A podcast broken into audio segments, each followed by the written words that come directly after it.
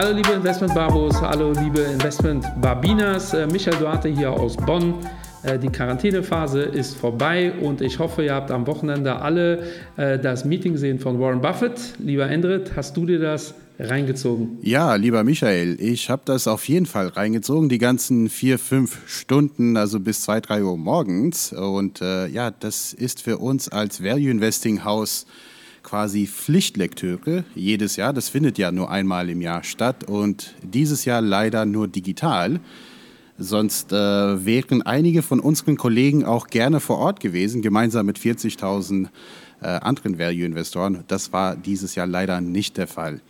Ja, Endrit Scheler hier aus. Ja, was heißt, was heißt ja, leider? Ne? Äh, also ist doch positiv. Das, ja, das kann man so oder so sehen.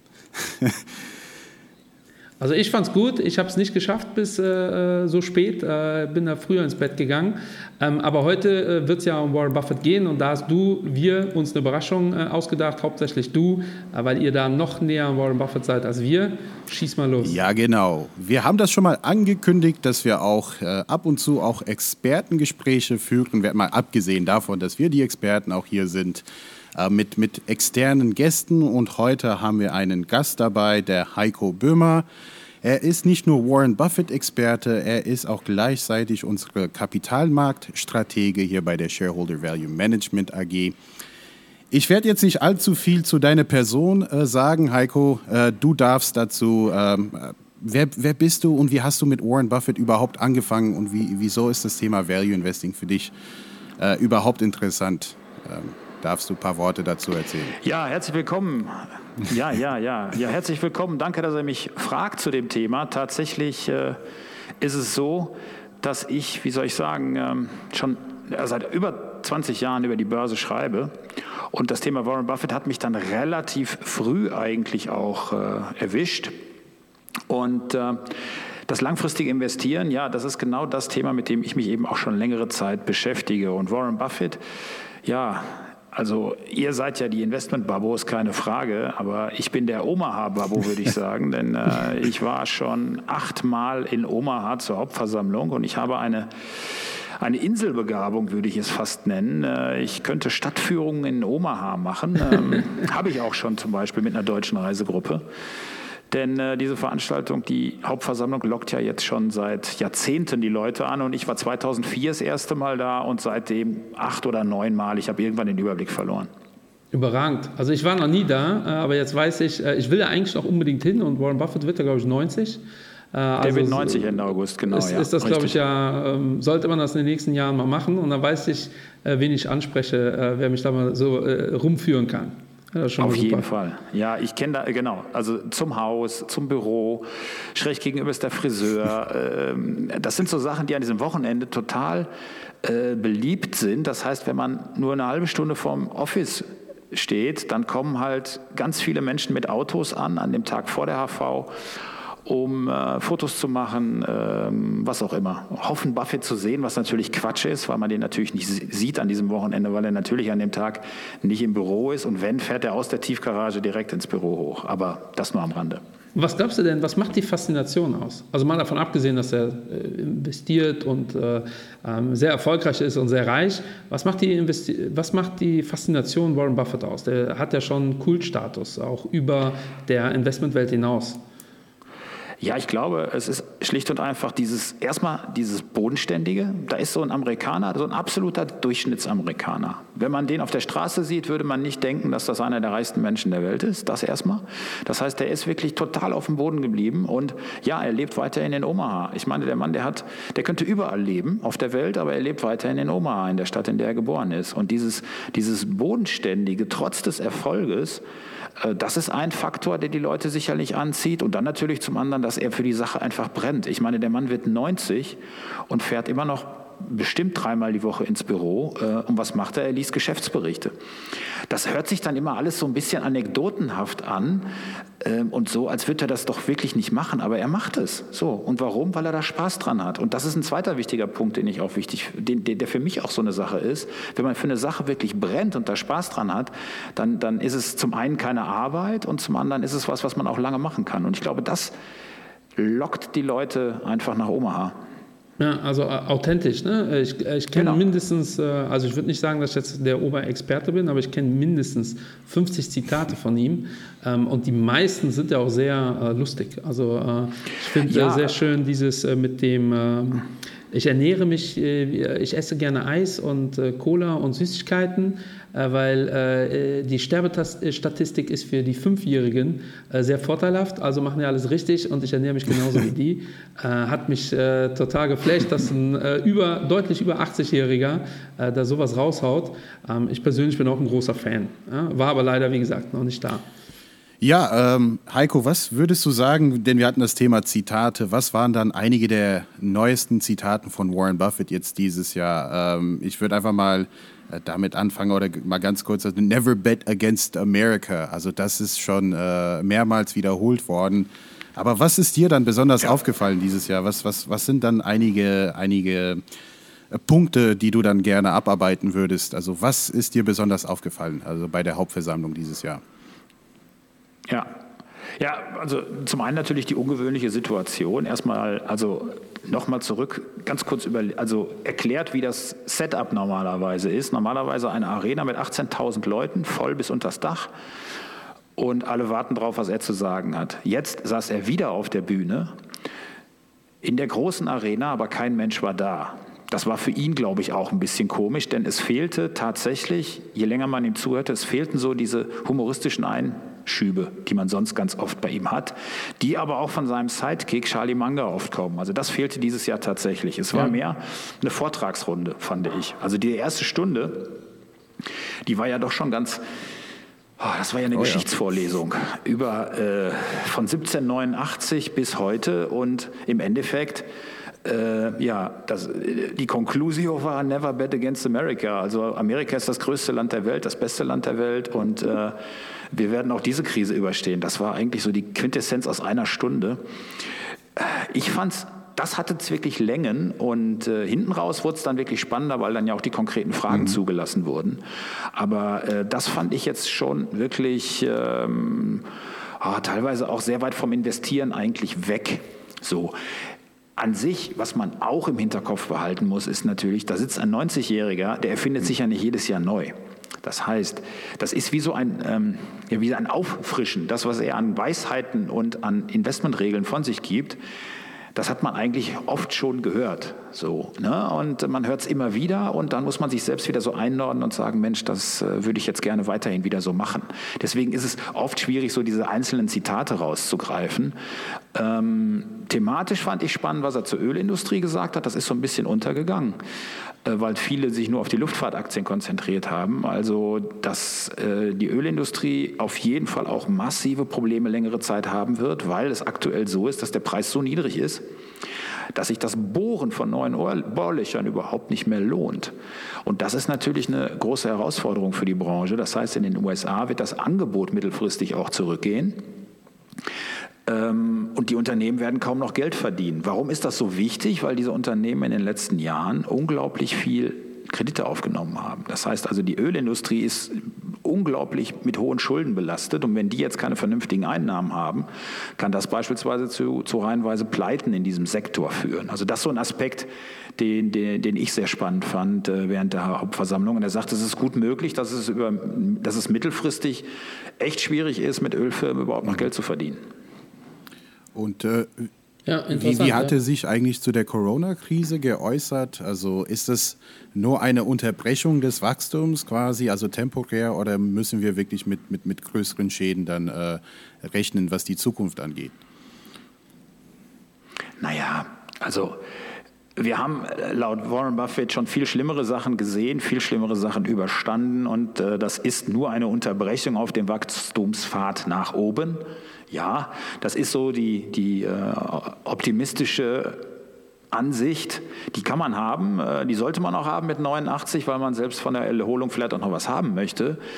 Ähm, also so lapidar das an die Seite zu schieben, finde ich ein bisschen schwierig, aber das ist ein anderes Thema. Buffett sieht es wirklich nicht so dramatisch. Also er sieht diesen massiven kurzfristigen Einbruch, aber er sieht eben auch das Potenzial, was danach wieder da ist. Ähm, was er sieht, sind gerade sind wirklich strukturelle Verschiebungen in, in bestimmten Branchen und das ist zum Beispiel die, die Luftfahrt, aber da können wir gleich nochmal drauf kommen. Äh, ich fand das übrigens, äh, ich habe es genauso interpretiert. Ich fand das aber äh, im ersten Moment erstmal widersprüchlich, weil Warren Buffett ja nicht wirklich stark investiert hatte in der Krise. Mhm. Ähm, wie interpretierst du das? Ähm, oder hast du da einen Interpretationsansatz, warum der bekannteste Value Investor, der ja auch sagt, wettet nicht gegen die USA, letztendlich mit seinen 130 Milliarden oder wie viel die da Cash haben, nicht wirklich viel gemacht hat? Naja, also dieser Optimismus, das stimmt schon, genau was du ansprichst. Eigentlich ist der Optimismus so, dann haben wir das Schlimmste hinter uns, es kann nur noch aufwärts gehen. Aber je länger diese Hauptversammlung auch dauerte, kam auch ein bisschen raus, hey, unsere, unsere eigenen Geschäfte haben auch Probleme gehabt und es kann auch sein, dass einige die Krise nicht überstehen. Also da kam dann dieser, das war dann so im weiteren Verlauf kam dann was, dass eigentlich äh, vielleicht die Auswirkungen doch noch stärker sein könnten. Und warum er nicht investiert hat, da kann man nur drüber spekulieren, aber tatsächlich sind ihm vielleicht die Niveaus einfach immer noch zu hoch, um einzusteigen. Ne? Also er hat die letzten Jahre eigentlich immer darauf verwiesen, dass die Bewertungsniveaus zu hoch sind. Und wenn wir jetzt gucken, wo wir im Hoch im Februar beispielsweise bei den Aktienmärkten waren und wie, wie die Aktien verloren haben, wie wir jetzt stehen, naja, dann, dann äh, sind es in den USA vielleicht noch knapp 20 Prozent drunter. Und wenn das vorher deutlich überbewertet war, dann sind wir vielleicht immer noch nicht in dem Bereich, wo ein Warren Buffett anfängt zu zucken. Ja, auch, auch interessant, ne? weil äh, letztendlich äh, deckt sich das ja mit der Aussage, Corona ist gar nicht so dramatisch, äh, dass mhm. er sagt, oh, das war jetzt äh, kein echter Crash in dem Sinne. Wird ja auch viel diskutiert, haben wir einen systemischen äh, Schock oder ist das alles exogen? Ähm, es gab auch, ich habe mal gelesen, ähm, weil es vergessen ja viele Deutsche vor allem, dass äh, Berkshire Hathaway ja kein Fonds ist, ne? so mhm. wie wir in Europa Fonds kennen. Er, er hatte Heinz Ketchup komplett gekauft. Ähm, das wurde auch hier und da diskutiert, ob das jetzt so clever war oder nicht. Aber ich habe auch schon einen Interpretationsspielansatz gehört, dass er vielleicht die eine oder andere Firma komplett übernehmen will und dann da erstmal abwartet, äh, ja, wie, welche Rolle da der Staat auch spielt. Äh, glaubst du, ist das äh, etwas, was möglich sein könnte oder eher äh, reine Spekulationsfantasien? Er steht ja jetzt nicht so auf staatlichen Einfluss, äh, auch in den Firmen, äh, wenn er da jetzt mal, also deswegen, da halte ich es eher für äh, wahrscheinlicher, dass er wirklich auf den großen nächsten Schlag wartet. Also er hat ja beispielsweise nach der, nach der letzten Finanzkrise 2010 dann im Nachklang die Burlington Northern Santa Fe übernommen. Das war der zweitgrößte äh, Güterverkehrsanbieter, also äh, Schienenverkehr, also Güterverkehr auf mhm. der Schiene. So. Und da haben alle gedacht, meine Güte, was macht er denn jetzt? Jetzt ist er aber ganz vorbei mit Buffett. Und da muss ich auch einfach sagen, da hat er einfach mal Glück gehabt. Ja, da hat er nach dieser Krise für knapp 28 Milliarden Dollar diese, diese Eisenbahngesellschaft gekauft. Und durch den äh, Fracking-Boom in den USA sind so viele Chemikalien durch die USA ja. transportiert worden, dass es einen Transportboom gab. So, ja. hat er Glück gehabt. Mit äh, Fluglinien hat er jetzt mal ein bisschen Pech gehabt, das muss man auch sagen. Der Mann ist ja nicht unfehlbar und in 90 Jahren hat er auch schon häufiger mal daneben gelegen und Heinz Ketchup gehört so ein bisschen in diese Kategorie, aber die, die, die Luftlinien und Fluggesellschaften natürlich noch deutlich stärker. Äh, jetzt, jetzt hätte ich natürlich noch eine weitere Frage, die äh, auch mir öfters gestellt wird. Ähm, Warren Buffett als größter Value-Investor der Welt, äh, wo Preis natürlich ähm, die größte Rolle spielt. Äh, warum geht Warren Buffett und kauft ähm, eine Aktie oder besser gesagt ein Business? Ne? Also wie der Buffett sagt, ein Great Business wie Amazon, was ja äh, bekannt, also bekannterweise ein äh, Umsatz- oder ein Growth-Firma ist. Also wie, wie, wie erklärt er das? Und äh, ich meine, der, der hat auch sogar gesagt, er hätte Amazon äh, äh, am liebsten noch viel früher gekauft. Ja, und eigentlich hätte das auch schneller, also eigentlich, wenn man die Kategorien ansetzt und die, die, die äh, ja, wenn man die Kategorien ansetzt, die er normalerweise nimmt, hätte er es eigentlich auch früher entdecken können. Denn er schaut ja sehr stark auf den Burggraben. Und dieser Burggraben, der sich bei Firmen herausbildet, ist ja das, das ist dieser wirklich über längere Zeit äh, vorhandene Wettbewerbsvorteil von Unternehmen. So. Und wenn man eine gewisse Größe hat, und das ist genau das, was Amazon ja im Laufe der Zeit erreicht hat, ist ja eine Verdrängung gewesen. Viele andere sind verschwunden, Amazon ist geblieben und hat sich im Onlinehandel eigentlich äh, die vorherrschende Stellung erarbeitet. Und dann ist es im Endeffekt wenn man diesen Value-Ansatz wirklich fährt und diesen Faktor ansetzt, dann ist es eigentlich fast egal, in welcher Branche man tätig ist, wenn man diesen Wettbewerbsvorteil definieren kann. Buffett hat sich lange Zeit ja gegen Technologieaktien jeglicher Art gesträubt, weil er das ja. Geschäftsmodell mhm. nicht verstanden hat. Aber wenn der, wenn der Wettbewerbsvorteil da ist, dann hat das ja auch bei Apple irgendwann verstanden. Und das ist ja auch ein reines Technologieunternehmen. Apple mhm. ist Lifestyle. So. Und ähm, äh, ob ich jetzt verstehe, wie ein iPod oder ein iPad oder ein Rechner funktioniert, ist ja jetzt, ich sitze seit 25 Jahren an Rechnern und weiß nicht, wie die Dinger funktionieren. Also das ist jetzt äh, nicht das Entscheidende oder das ist bei Buffett auch nicht das Entscheidende. Also ich glaube, das ist ein Aspekt, der bei ihm in den vergangenen Jahren wichtiger geworden ist, weil er nicht mehr auf diese unterbewerteten Aktien kommt die den, äh, den, äh, die Sicherheitsmarge bieten, die ihm so wichtig ist. Sicherheitsmarge ist ja wirklich, dass man Aktien mit einem Rabatt oder Abschlag zum inneren Wert kaufen kann. Und das ist so ein Faktor, den hat er eigentlich vom, äh, vom mhm. Graham übernommen, von Benjamin Graham, seinem Lehrvater. Und dieses Modell ist aktuell deutlich schwieriger umzusetzen, weil die Bewertungen in den letzten Jahren so angestiegen sind. Deswegen sicherlich auch der Blick auf Amazon und auf Apple, um diesen Burggraben äh, wirklich stärker hervorzuheben.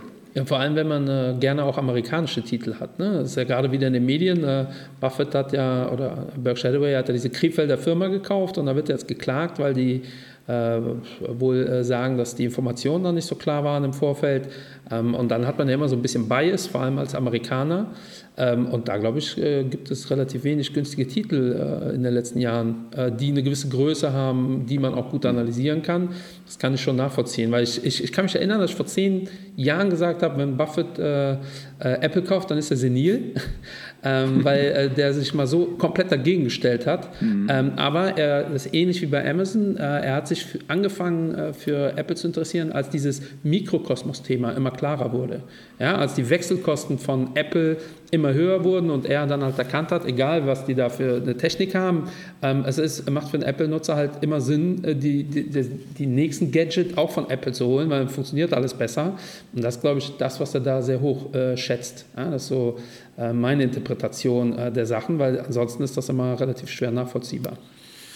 Eine weitere Frage, was jetzt äh, hoch in den Medien gespielt wird, äh, vor allem seit gestern und je nachdem, wann unser Podcast jetzt veröffentlicht wird, heute ist der 6. Mai und gestern groß in den Nachrichten war das Thema EZB und Anleihenkäufe sind ver verfassungswidrig, hier in Deutschland zumindest. Äh, und der Buffett hat jetzt, äh, deshalb gehe ich jetzt auf diesen Punkt ein, äh, den Jerome Powell, also der Präsident der Notenbank äh, in den USA, auch gelobt eigentlich. Und äh, ich stelle mir nur die Frage, wie steht der Buffett zu den ganzen ähm, Anleihenkäufe-Programme der Fed in den USA? Und äh, denn das ist letztendlich eine Intervenierung in die freie Marktwirtschaft. Äh, letztendlich wird da zu viel Geld ausgedruckt oder was? Was, was sagt ihr zu dem Ganzen? Naja, er war erstmal froh, also er hat es so ja auch ausgedrückt während der Hauptversammlung, dass er froh war, dass äh, die US-Notenbank so gehandelt hat, wie sie gehandelt hat, weil es eben ja eigentlich gar keine Alternative gab. Das hatten wir ja schon mal in der Finanzkrise, da hat es ja das erste Mal funktioniert. Und ähm, da war das System ja noch stärker vom Zusammenbruch eigentlich gefährdet. Da gab es ja überhaupt keine äh, Geldgeber mehr. Da war Buffett der letzte Man, Last Man Standing. Da kam Goldman Sachs und hat bei Buffett angefragt, äh, ob er nicht noch ein bisschen äh, einen Kredit für die hat und hat dann einen Wahnsinnskredit für Goldman Sachs aufgelegt äh, mit Wahnsinnskonditionen. Einer seiner besten Deals, hat er hinterher immer gesagt. Das war in der Finanzkrise. So weit sind wir jetzt noch nicht. Also die, die, äh, und warum sind wir nicht so weit? Weil die äh, Notenbanken aktuell die Märkte weiterhin mit Liquidität fluten. Ähm, ja, solange die Aktienkurse steigen, äh, also denke ich, ist, ist, ist Buffett auch mit dabei. Also seine Strategie in dieser Hinsicht ist für mich nicht so ganz klar, beziehungsweise seine Ansichten, weil ähm, er hält sich ja nun politisch eigentlich immer sehr, sehr stark zurück. Also das war auch spannend bei der Corona-Krise übrigens. Also er hat nur den Fauci mal erwähnt als, äh, als solchen Experten der USA, oberster solchen Experte der USA. Und der Name Trump ist ihm zum Beispiel überhaupt nicht über die Lippen gegangen. Also er ist, äh, das ist eher so ein Randthema fast schon für ihn, muss man sagen, weil er doch immer stärker auf Bilanzen und Unternehmen schaut. Obwohl äh, er und Trump sind ja auch keine Freunde äh, seit dieser äh, Steuerveröffentlichung, also Veröffentlichung ja. der Steuererklärung. Da sind die ja mal kurz aneinander geraten. Ähm, und ich glaube, die werden jetzt auch keine, keine, keine Freunde in diesem Leben. Äh, naja, wenn Donald so weitermacht, wenn Donald ja. so weitermacht, wird er bald überhaupt keine Freunde mehr haben.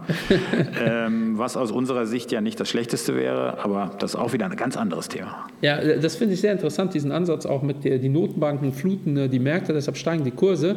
Ähm, ich habe äh, am Freitag mir eine Statistik angeschaut, von passiven Investments. Das, darüber hatten wir ja schon eine Folge, haben da auch unseren Senf zu abgegeben. Ähm, die äh, sieben größten äh, ETFs der Welt sind äh, wieder bei All-Time Highs, was äh, Asset Under Management angeht. Die haben jetzt in der Corona-Phase ähm, Abflüsse gehabt, aber Mitte März äh, haben die wieder Zuflüsse gehabt, noch und nöcher.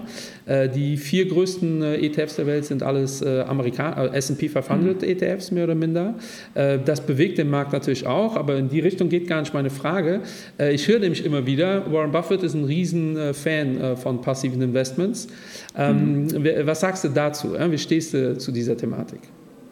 Naja, das Thema ist, er hat so einen großen Tanker, den er leitet, äh, der ist einfach in der Spur. Und dass er Überrenditen erzählt im Vergleich zu Benchmark, ist äh, schon schwierig, muss man ganz klar sagen. Ne? Und ähm, an sich, wenn man den amerikanischen Aktienmarkt spielen will, ist man mit dem S&P 500 äh, ETF sehr gut aufgestellt. Das sagt er seit längerer Zeit eigentlich schon. Mhm. Ähm, andererseits muss man natürlich auch sagen, dass das, also sein, sein legendärer Ruf kommt ja nicht vom Index-Investing, sondern von dem Stockpicking. Und ja. das ist eigentlich genau das, was ihn über Jahre auch ausgezeichnet hat. Er hat jetzt eben das Problem der, der, einfach der Größe. Das heißt, selbst wenn er eine tolle Aktie findet, die super performt, hat das im Endeffekt auf die äh, Performance seines, seines Gesamtunternehmens eigentlich nur noch eine kleine Auswirkung. Also würde man ihm 5 Milliarden Dollar geben, wäre der total happy und hätte sofort zig Investments, die er machen würde und mit denen er sicherlich den Markt auch langfristig schlagen würde. Da bin ich mir ganz sicher. Ähm, aber wenn er jetzt sagt, für jemand, der überhaupt erstmal an der Börse anfängt, bevor man gar nichts mit Aktien macht, ist ein Indexinvestment auf jeden Fall besser. Wenn man aber langfristig Überrenditen erzielen will, dann muss man natürlich Stockpicking betreiben oder eben auf klassische Fonds setzen. Ja, ich finde äh, diesen Ansatz total interessant, weil er hat auch immer wieder mit Hedgefonds äh, auch äh, seine Probleme gehabt oder halt immer wieder so Scharmützel ausgetragen. Und das war dann eine gern von ihm platzierte Wette, wenn er von einem Hedgefondsmanager nicht viel gehalten hat, dass er gesagt hat, du schlägst den Index sowieso nicht. Ähm, und da hat er, glaube ich, auch mal Gelder äh, gewettet und verwettet und das kursiert dann halt immer wieder. Ähm, und ich höre es immer wieder, Warren Buffett ist ein großer äh, äh, ETF-Fan, was auch okay ist. Äh, aber die Aussage, äh, wir hatten das in unserem Podcast äh, relativ stark kritisiert, dieses ETF ist die eierlegende Wollmilchsau, ähm, das hat er so nie getroffen, wird er auch so in der mhm. Form nie sagen. und deshalb finde ich es immer wichtig, auch von dritten, vierten, fünften da immer eine Meinung zu, hören, weil prinzipiell teile ich persönlich deine Meinung zu 100 Prozent. Und ein wichtiger Punkt, der Buffett war ja auch befreundet mit dem John Bogle, der ja als Erfinder der ETFs gilt. Und der war auch regelmäßig, der ist, glaube ich, vor zwei Jahren verstorben und der war auch regelmäßig auf den Hauptversammlungen und wurde dann auch immer gerne begrüßt im Auditorium. Äh, wenn es eine Frage wieder zu dem Thema gab, dann wurde er eigentlich häufig von Warren Buffett persönlich nochmal aufgerufen und äh, begrüßt. Und das, die, diese Ehre, die haben nicht äh, wirklich viele Menschen in dieser großen Arena, wenn, wenn die Hauptversammlung läuft. Sehr interessant. Äh, was Neues gelernt, auf alle Fälle. Und ich hätte noch eine letzte Frage von meiner Seite zumindest äh, zu dem Thema Buybacks. Denn auch da gehen die Meinungen weit auseinander.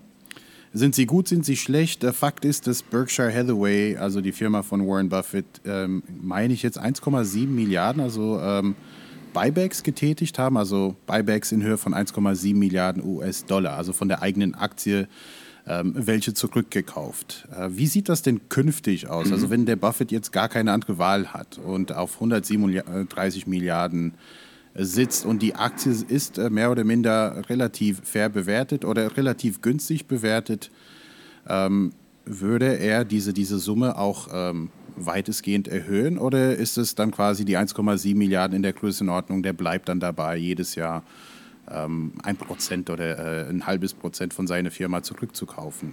Wie steht er zu diesem Thema? Ja, es gibt da ja äh, bei ihm nicht so ein festes Programm wie bei allen anderen Firmen, sondern ähm, er hat das so ein bisschen formuliert, wo es um den Wert geht. Und wenn die Aktie drunter notiert, dann, dann stocken wir unsere Programme in der Hinsicht auf. Ähm, von daher ist das immer ein Signal, wenn die einkaufen, auf jeden Fall. Und es ist ja auch ja, ist ja auch positiv für die Aktionäre, denn man muss ja eins sehen, bei, äh, bei Berkshire Hathaway verzichtet man von vornherein auf die Dividende. Punkt. Das Unternehmen zahlt keine Dividende und äh, das ist natürlich eigentlich eine schöne Ertrags oder eine Ertragssäule ja immer. Wir haben ja immer die Kursgewinne und die Dividenden und äh, Berkshire zahlt keine. Da ist es schon besser, wenn man dann eine schlankere Aktienstruktur hat und äh, selber noch die Rückkäufe startet. Aber ähm, an sich, wenn man sich das mal anschaut, wie sich das in den letzten Jahren in den USA entwickelt hat, ist das ja eigentlich äh, Hanebüchen, was da teilweise bei den Airlines passiert ist. Die haben, da waren jetzt die Zahlen, als die Krise hochkam, über 90 Prozent äh, des Cashflows sind bei vielen Airlines in, in die Buybacks geflossen und äh, ähm, jetzt nach einigen Wochen der Krise schreien alle und stehen mit dem Rücken zur Wand. Also das kann es ja dann auch irgendwie nicht sein, als Unternehmen äh, nur darauf zu achten und keine Substanz aufzubauen. Aber ist das nicht generell gerade ein Riesenthema? Also Zombie-Unternehmen, äh, auf der einen Seite Unternehmen, wo die Aktien super aussehen, weil passive Investments äh, den Kurs hochtreiben oder weil die selbst ihre Aktien zurückkaufen. Ähm, eigentlich müsste doch jetzt der Zeitpunkt für äh, Stockpicking sein. Ähm, ja. Und das ist das, äh, wo ich mich frage, wo bleibt Warren Buffett? Äh, auf der anderen Seite äh, von den Relationen, ich glaube, SAP ist momentan keine 137 Milliarden wert. also es gibt ja. ja gar nicht so viele Unternehmen, äh, wo die überhaupt rein investieren können. Ja, weil die Zuhörer denken oft, äh, ja, es ist doch easy, Aktien zu kaufen, aber wie du eben schon richtig gesagt hast, ähm, ein Unternehmen muss eine gewisse Größe haben, damit das überhaupt Sinn macht. Also wenn wir ja. Unternehmen uns anschauen mit 100 Millionen äh, Euro Marktkapitalisierung, äh, dann kann man halt guten Millionen Gewissens... Genau, da kann man guten Gewissens 10 Millionen investieren. Dann kann man sich überlegen, wie viele solcher Deals Warren Buffett tätigen muss, damit die auf 10 Prozent äh, weniger Assets kommen. Oder das ist ein Riesenthema. Ähm, und das ist da, wo, wo, ich tatsächlich so ein bisschen Bauchschmerzen habe, was äh, die Zukunft angeht. Ich wüsste jetzt gar nicht, wohin die mit ihrem Geld gehen sollen, wenn die jetzt nichts finden. Tja, da gab es auch immer die Fantasie, ob dann nicht irgendwann mal Dividenden gezahlt werden. Aber der Standpunkt von Buffett ist da zum Beispiel auch ganz klar. Der sagt, solange ich es schaffe, im Unternehmen aus einem Dollar, ein Dollar fünf oder ein Dollar acht zu machen, äh, bleibt das Geld auf jeden Fall im Unternehmen. Das heißt, in dem Augenblick, wo, wo Berkshire Hathaway anfängt, eine Dividende zu zahlen, ist es eigentlich ein schlechtes Signal nach außen, weil es dann das Unternehmen nicht mehr schafft, höhere Werte innerhalb des Unternehmens zu schaffen. Andererseits würde ich es schon als sinnvoll erachten. Bei der Menge an Cash, die da ist, und man darf ja nicht vergessen, da kommt ja jede Woche Cash rein. Die haben so viel Versicherungsgeschäft, da wird jeden Freitag quasi von den Versicherungsgesellschaften die Kohle zu Berkshire Hathaway in, ins Hauptquartier geschoben. So. Ja. Dann haben wir Quartalsdividenden von Unternehmen, da kommen auch Milliarden und Abermilliarden von Coca-Cola und anderen großen Unternehmen, die auch einfach immer wieder reinkommen. So, äh, äh, ja, die wissen irgendwann nicht mehr, wohin damit. Äh, bei Apple ist es ähnlich.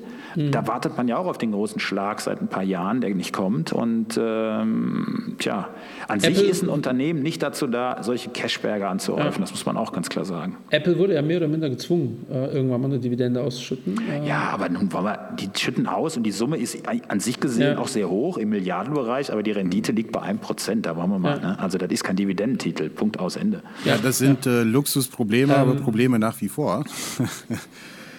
Äh, diese Probleme hätten wir auch ganz, ganz ja, gerne hier ja. in Europa, aber Unternehmen der Größenordnung, also du hast es auch gesagt, eine SAP äh, äh, könnte rein theoretisch äh, von Warren Buffett aufgeschluckt werden. Ne? Ja. Ja, das ist schon Super heftig. interessant. Ja. Größte deutsche Firma. Ähm, was mich noch interessiert, ist äh, gar nicht jetzt so fachlich. Was glaubst du, weil Warren Buffett ist ja, wird jetzt 90 und auch mhm. er, obwohl er sehr fit wirkt, wird irgendwann das Zeitliche segnen. Ähm, glaubst du, wird das einen massiven Einfluss auf, äh, auf die Firma? Äh, weil äh, er hat ja dieses Jahr äh, seinen Technologiechef so ein bisschen äh, nach vorne gerückt. Ich weiß aber noch mhm. nicht genau, hat er das gemacht, weil einfach äh, Manga nicht da war? Ja. Oder will er ihn wirklich so der Öffentlichkeit so langsam präsentieren, damit er sich dann irgendwann noch stärker zurückziehen kann?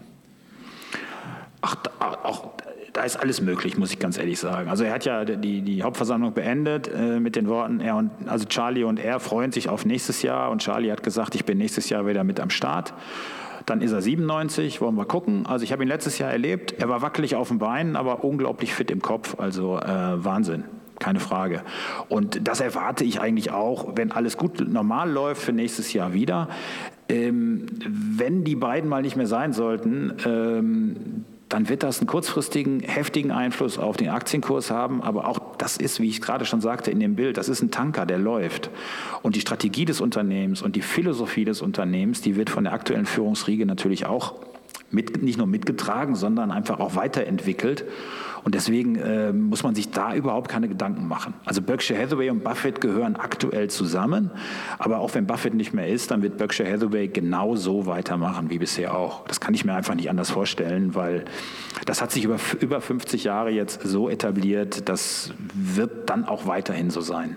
Ja, mega interessant. Äh, Endrit, hast du noch Fragen? Ja, du Heiko, das war super interessant. Wir haben da auch selbst jede Menge noch dazugelernt. Ähm, ja, nee, ich bin sehr gespannt auf das nächste Jahr. Ähm, es war auch so geplant, dass ich auch dieses Jahr in Omaha dabei sein dürfte, aber das ist jetzt nicht passiert und ich hoffe, dass der Buffett und der Munger äh, gesund bleiben, dass ich auch noch meine Gelegenheit bekomme, sie mal live zu erleben und jetzt nicht auf diese digitale Art und Weise. Das ist alles schön und gut. Aber nächstes Jahr hoffentlich dann vor Ort in Omaha. Das war es grundsätzlich auch von meiner Seite. Ja, und dann Heiko, Schlussworte. Schöne, schöne Tipps für ja, schöne Tipps für oh. Steakhouse, wo man ausgehen kann und solche Geschichten.